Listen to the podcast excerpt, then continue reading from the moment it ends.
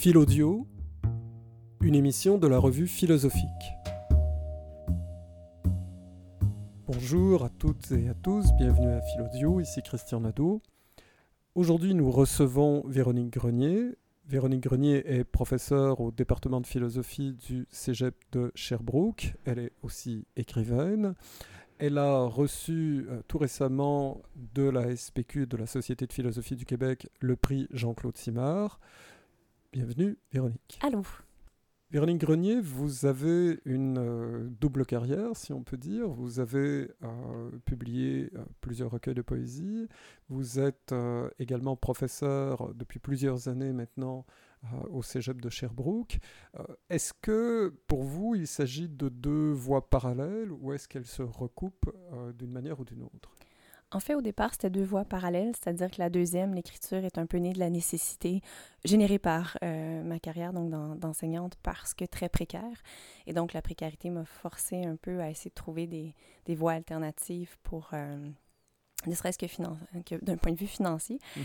Euh, mais bon, finalement, je suis allée vers l'écriture qui est tout aussi précaire, mais bon, ce détail, on n'est pas une incohérence près. Euh, reste que les deux sont quand même euh, étroitement, étroitement reliés parce que au début, en fait, j'ai écrit beaucoup, ben, j'ai blogué beaucoup, je faisais des chroniques, mais mon propos cherchait souvent les toucher le tissu humain ou le, tissu des choses. J'ai eu des chroniques aussi euh, dans, un quotidien, entre autres à Sherbrooke, qui s'appelait La Nouvelle, qui maintenant n'existe plus, où je faisais beaucoup des exercices de problématisation d'enjeux contemporains.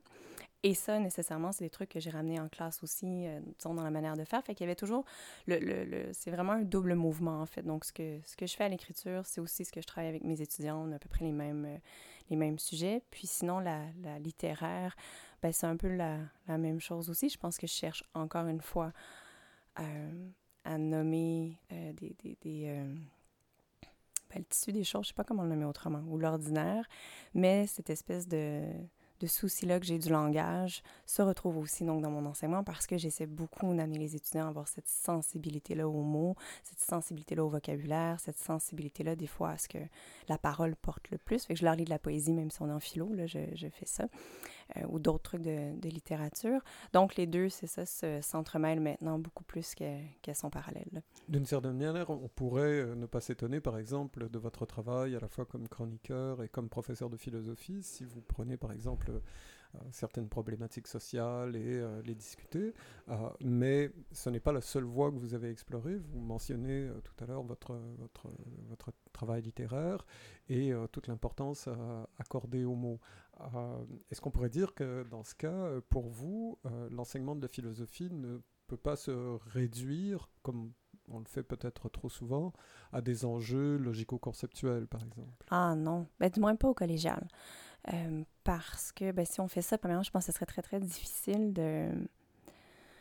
Encore plus aujourd'hui même, que bon, ça fait presque dix ans que j'ai commencé à enseigner, euh, il faut constamment leur rappeler la pertinence de ce qu'on est en train de faire, pourquoi est-ce qu'ils apprennent ça, sinon ils décrochent, je dire, ils sont, ils sont pas là. Donc il faut être capable, puis ça c'est vraiment tout un art en fait, que d'allier les deux. Donc, de leur montrer, en fait, que ces choses-là, plus logico-conceptuelles, euh, leur, peuvent leur servir ou vont leur servir dans, en fait, dans l'ensemble de leur existence, mais en même temps, je pense pas tant le choix non plus de passer par des enjeux euh, des enjeux contemporains. Euh, puis déjà, des fois, c'est un peu difficile aussi parce qu'il faut leur montrer en quoi ces choses-là, plus grandes qu'eux, souvent, euh, les touchent. Donc, moi, je suis très planchée les vaches, là, souvent, quand on commence. Puis après ça, je suis capable donc, de les, mm-hmm. les, amener, euh, les amener ailleurs.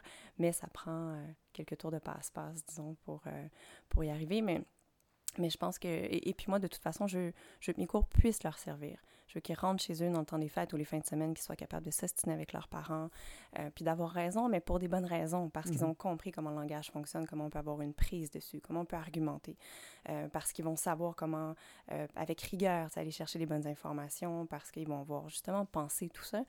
Que c'est un peu. mais là, justement, nous sommes dans l'ordre, disons, du, du, discours logique ou du discours critique, ce qui est une très bonne chose aussi. Là, je, comprends bien que vous n'entendez pas le, le, le nier, mais mais on a le sentiment, à vous entendre, qu'il euh, y a aussi des enjeux, on va appeler ça existentiels, mais vous parliez du tissu des choses, c'est-à-dire de, montrer en fait qu'il y a des raisons profondes et on ne peut pas, par exemple, penser que le discours critique où la, simple analyse logico-conceptuelle de, de l'argumentation suffit à susciter non pas simplement un intérêt, mais à expliquer les raisons pour lesquelles on devrait faire de la philosophie au collégial. Donc, autrement dit, on peut leur dire voilà un outil de travail, encore faut-il que cet outil de travail ait quelque pertinence que ce soit à leurs yeux. Exactement. C'est exactement ça, en fait, parce que si on fait juste leur donner l'outil sans justement faire des, des maillages ben, avec leur vie, avec leur réel, parce que, bon, c'est des étudiants qui, euh, qui, sont, qui ont peut-être déjà des sensibilités plus, euh, plus marquées ou des, une curiosité plus marquée, qui ont déjà peut-être lu un peu plus, fait qu'eux, ben, ils vont voir tout de suite les liens qu'il y a à faire mais c'est pas la, grande majorité qui, nous arrive, disons, dans, cet état-là.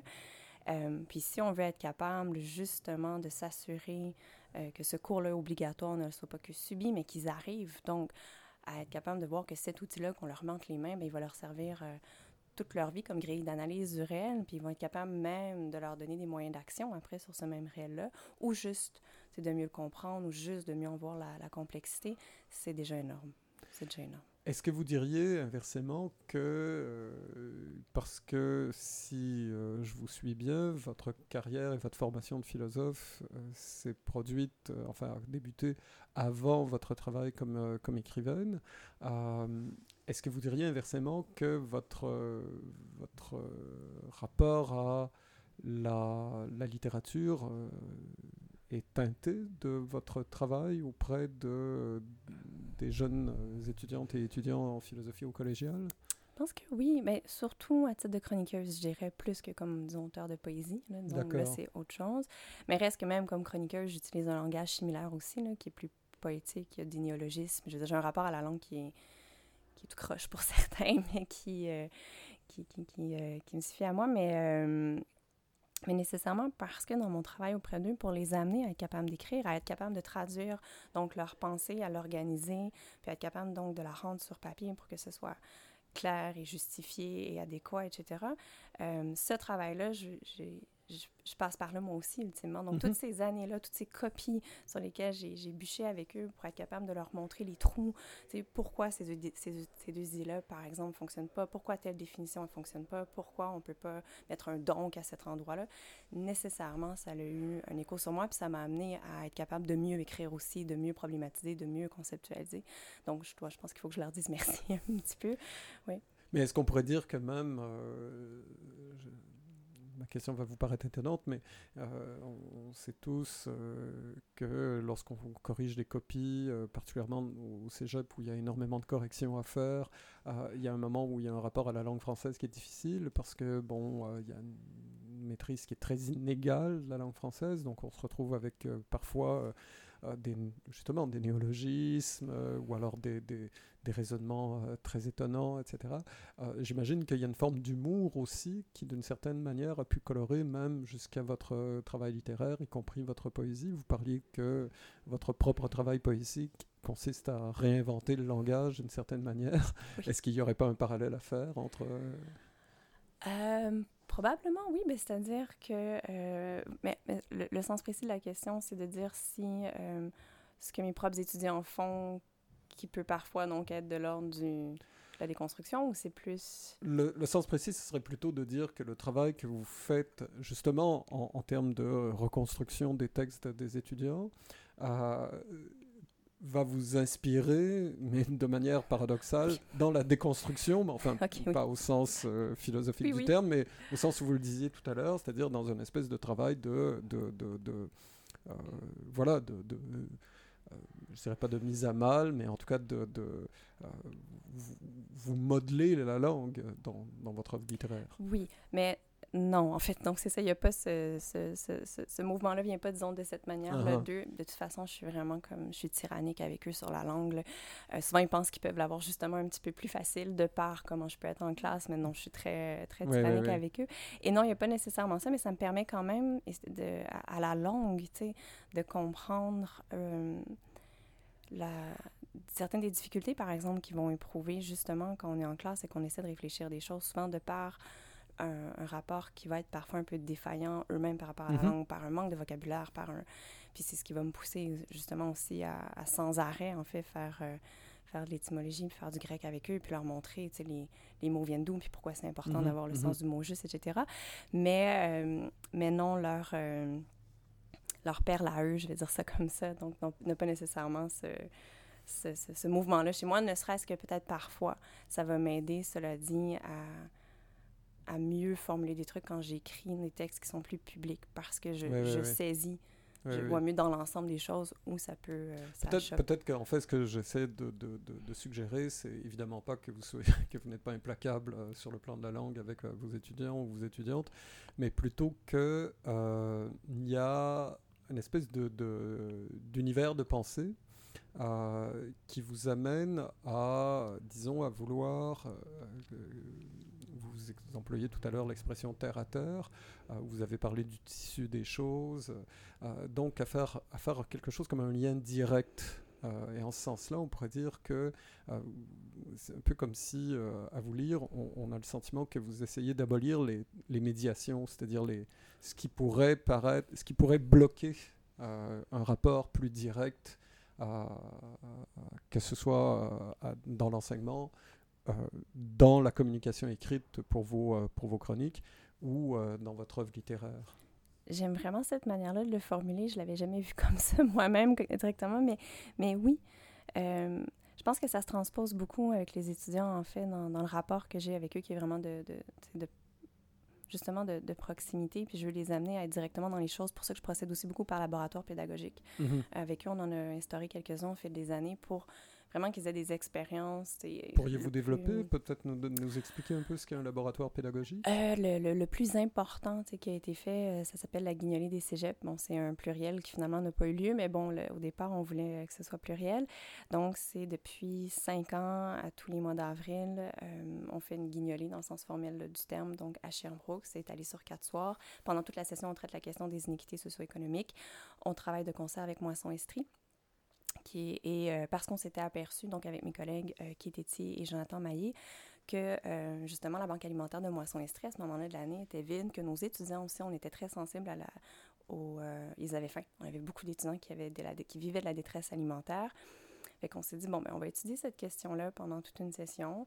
Euh, ça, ça, fonctionnait autant dans le cours de, de philo 1 que le, le cours euh, sur les conceptions de l'être humain que le cours d'éthique. On était capable d'arrimer nos contenus euh, avec ça. Puis après, on va leur faire vivre donc une expérience où ils vont même aller chez Moisson Estrie faire du bénévolat. Donc, ils étaient en contact même avec les gens qui, qui allaient faire leur épicerie là-bas, ils allaient faire la bouffe là-bas. Puis après, on ramasse dans la rue. Puis quand on revient, on fait une critique de la charité. Puis bon, on a se bouclé un peu la... Ah oui, ce qui est assez étonnant, parce que La justement, Oui. on, on- on voit tout de suite la question de la charité, mais on- la, la première chose qui nous vient à l'esprit, c'est euh, la question de la justice. Or, donc, vous, c'est une manière un peu détournée, vous critiquez la charité tout en l'exerçant d'une certaine manière pour montrer les qu'elle n'est limites. pas, voilà, qu'elle n'est pas suffisante. Puis souvent, on fait eux-mêmes le, le voient en cours de route. Donc, certains bon, ils tiennent des journaux, de, on leur faisait lire La Juste Part aussi. Puis bon. La juste euh, part de Patrick Turmel oui. et David Robichaud.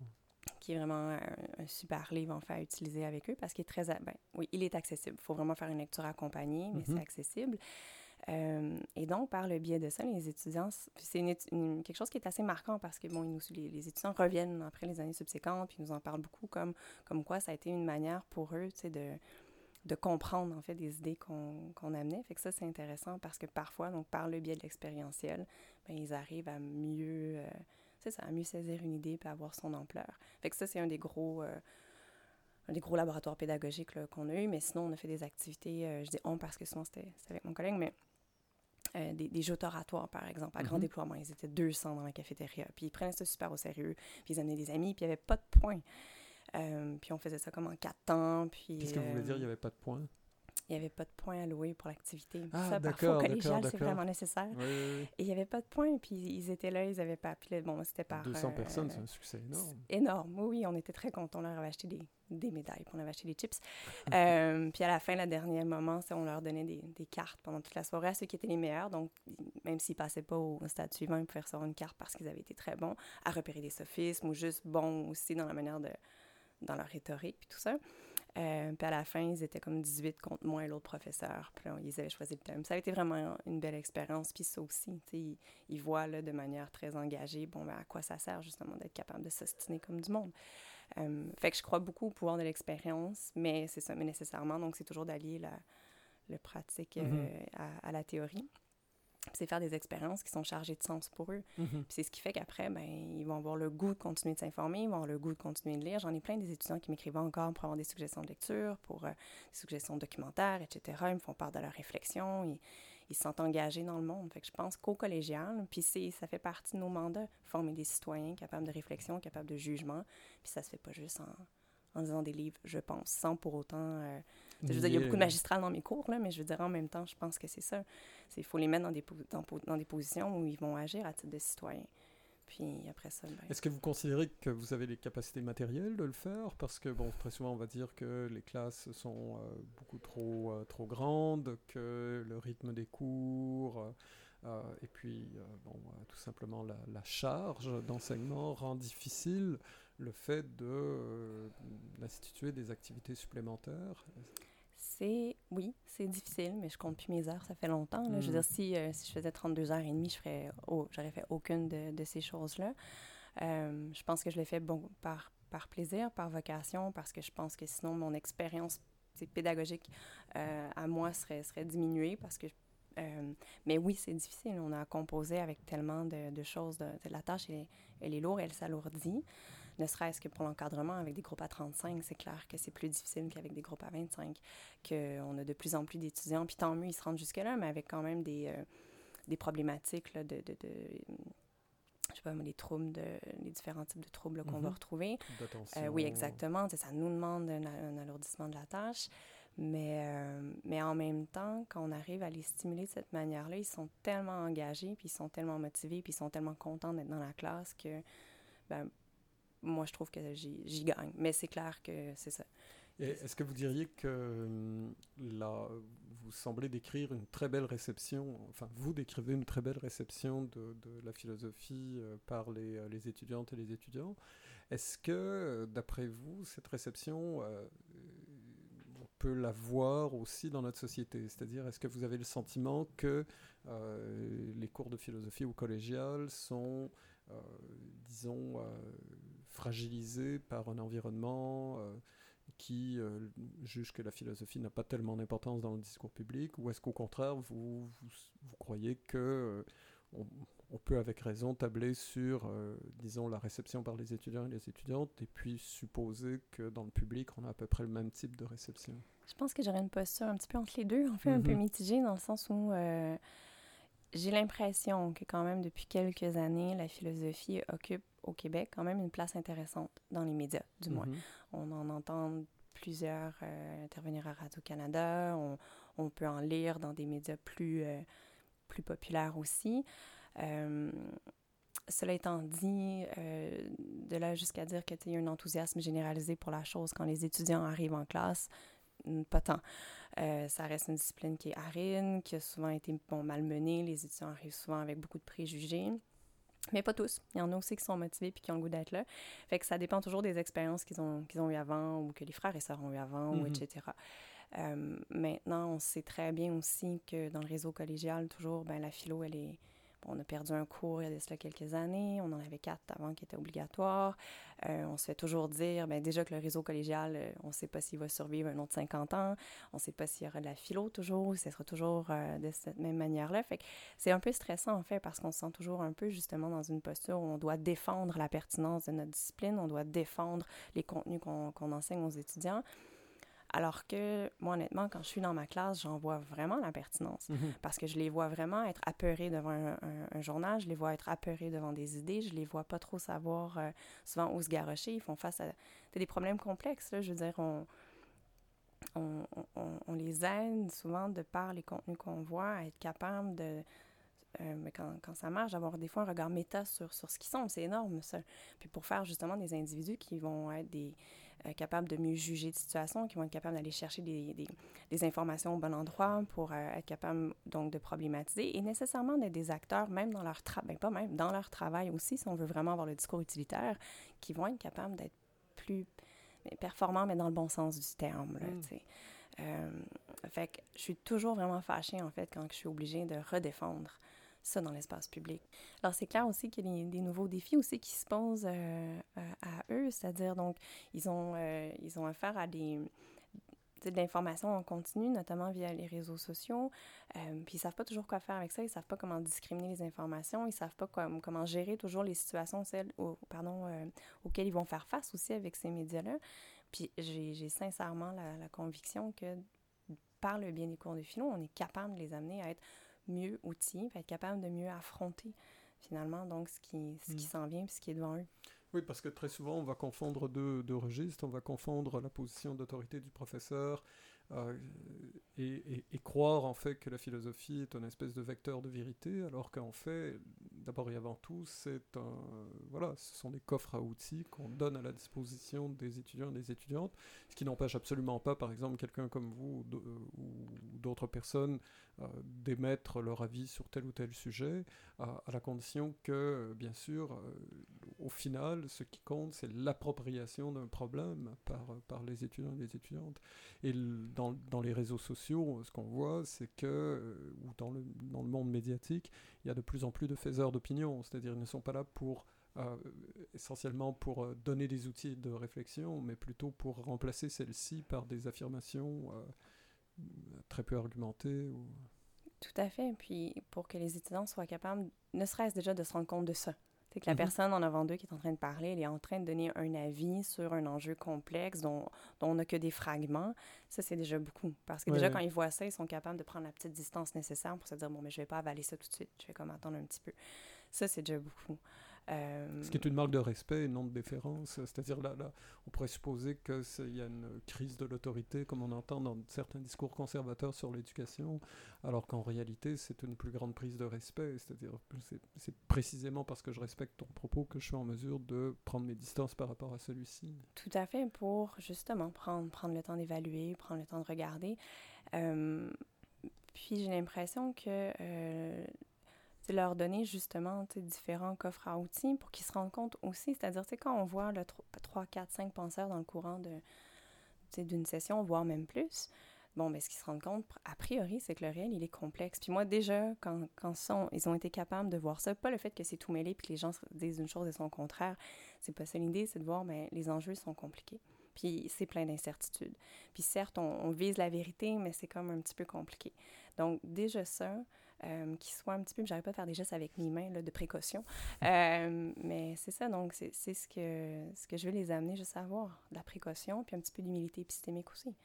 qu'on on peut, parce que justement c'est complexe, parce qu'il y a plusieurs gens qui, qui ont étudié la question puis qui ont des avis justement divergents et valables sur la même question, ben ça peut vouloir dire que nous, on peut comme juste comme retenir notre respiration un moment avant de d'arriver là avec nos grands sabots puis penser que notre opinion euh, elle vaut tout. Puis ils, sont dans un monde où l'opinion elle est partout puis elle semble justement euh, toujours être la bonne puis toujours devoir valoir sur tout. Fait, fait que c'est ce que j'essaie pas mal de travailler avec eux. Est-ce que vous diriez que votre, euh, votre travail littéraire a aussi un effet, ou en tout cas un effet recherché pédagogique, quelque chose de semblable? Ou est-ce que pour vous, il s'agit de toute autre chose? C'est par pédagogique, on dit, disons, accompagner quelqu'un, là, dans ce sens-là, mm-hmm. peut-être. Euh, peut-être dans le sens où, euh, du moins dans, dans Hiroshima et, dans, et là, dans Chenou, ce dont il est question, c'est quand même des, des blessures euh, humaines, viscérales mm-hmm. et fondamentales. Mm-hmm. qui Puis il n'y a rien d'unique dans ce que je raconte. Je le dis souvent, c'est-à-dire souvent, je pense que j'ai la je, je, je le, à la, surtout dans Chenou, là, de raconter ce qui est là. Donc, il traite, pour, pour ceux qui ne connaissent pas l'ouvrage, c'est l'histoire d'une débarque, mais bon, ça parle de, de dépression, pour mettre un grand mot là-dessus. Euh, mais j'ai toujours comme, comme a priori que la lecture est un acte de reconnaissance mm-hmm.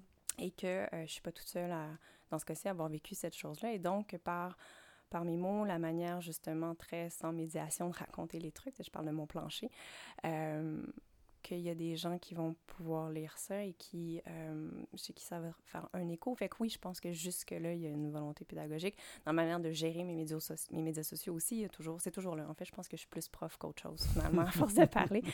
Euh, mais, mais les mots sont quand même là. Euh, en littérature, c'est pour. Bah, vous êtes d'abord philosophe, c'est-à-dire que justement, ce qu'on ce qu'on sent, c'est la volonté de, de euh, d'éclaircir, y compris des, choses qui, euh, parce qu'elles sont intimes et fragiles, apparaissent obscures. parce que justement, on a besoin de prendre, prendre nos distances, ou parce qu'on a peur, tout simplement, de, d'exprimer les choses pour ce qu'elles sont. j'ai euh, j'ai été complexée pendant toutes mes études universitaires parce que, même avant, parce que j'arrivais pas à générer des idées nouvelles. Puis j'étais comme ça, je ne pourrais jamais faire de philo, j'arrive pas à... Je me trouvais prof. Il faudrait dans ce cas-là abandonner toute l'histoire de philosophie parce qu'elle en a généré très peu. Mais je me sentais vraiment conne, c'est vraiment... C'était que ça, puis tu sais, je, je, parlais très peu, en fait, dans mes cours parce que j'étais juste, juste prise par cette affaire-là. Euh, puis à un moment donné, je me, je me suis aperçue que euh, j'arrivais peut-être à nommer juste ce qui est. un peu à mm-hmm. nommer ce qui est. Puis bon, encore là, je le dis avec des gestes de petits pincements de doigts. Là, euh, oui, on entend tous les guillemets. Oui, ah, c'est ça, c'est dans vos mimiques.